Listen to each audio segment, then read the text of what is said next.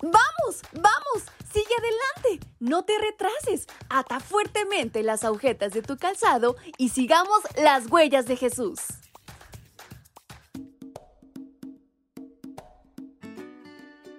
Hola, hola chicos y chicas, ¿cómo están en esta mañana? Su amigo Fabi les acompaña nuevamente y les da la más cordial bienvenida a este su devocional para menores y adolescentes. Y en este 9 de julio hay una gran historia por descubrir. ¿Quieren saber de qué se trata? Pues vamos, acompáñenme.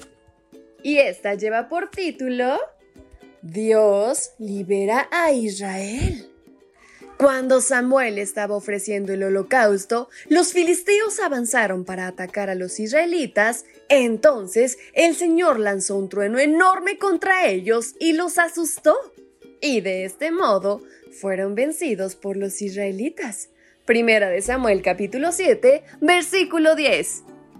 El capítulo 7 del primer libro de Samuel nos da la clave para tener libertad de la opresión del enemigo. Israel tuvo una supuesta paz durante 20 años, pero durante ese tiempo los filisteos les quitaron algunas ciudades y tenían que pagarles tributo. Después de esas dos décadas, una nueva generación de personas dispuestas a luchar para librarse de sus enemigos cuestionó a Samuel en cuanto a qué hacer. Para su sorpresa, la respuesta del profeta no tenía nada que ver con la estrategia militar, sino que les habló de una entrega completa a Dios. En primer lugar, cada persona tenía que eliminar a cualquier ídolo que estuviera en su casa. Esto nos enseña algo muy importante.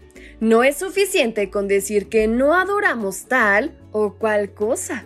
Dios espera que eliminemos de nuestra vida cualquier objeto o práctica que está en contra de su voluntad. En segundo lugar, la indicación fue dedicar momentos de oración con el propósito específico de confesar sus errores y pedir perdón, y apartar un día de ayuno.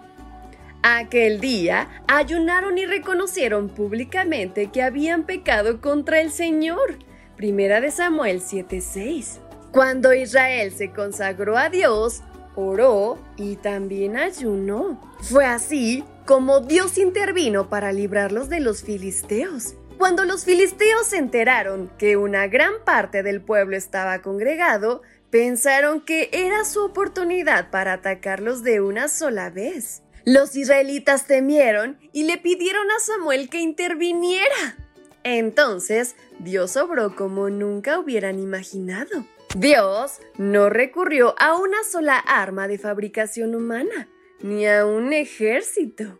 El Señor, el Creador de los cielos, usó la naturaleza. En este caso, un trueno ensordecedor para llenar de pánico a los filisteos. Israel pudo vencerlos así y recuperar su territorio.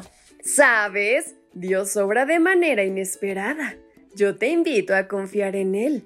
Él liberará a sus hijos cuando sean oprimidos. Lo único que tienes que hacer es seguir los pasos que dio Israel, para así depender plenamente del Señor. Así que no lo olvides y todo consejo llévalo a la práctica. Y con estas palabras en mente es como nos despedimos de nuestra reflexión. Su amiga Fabi les envía un fuerte y muy caluroso abrazo hasta donde quiera que se encuentren. ¡Hasta pronto!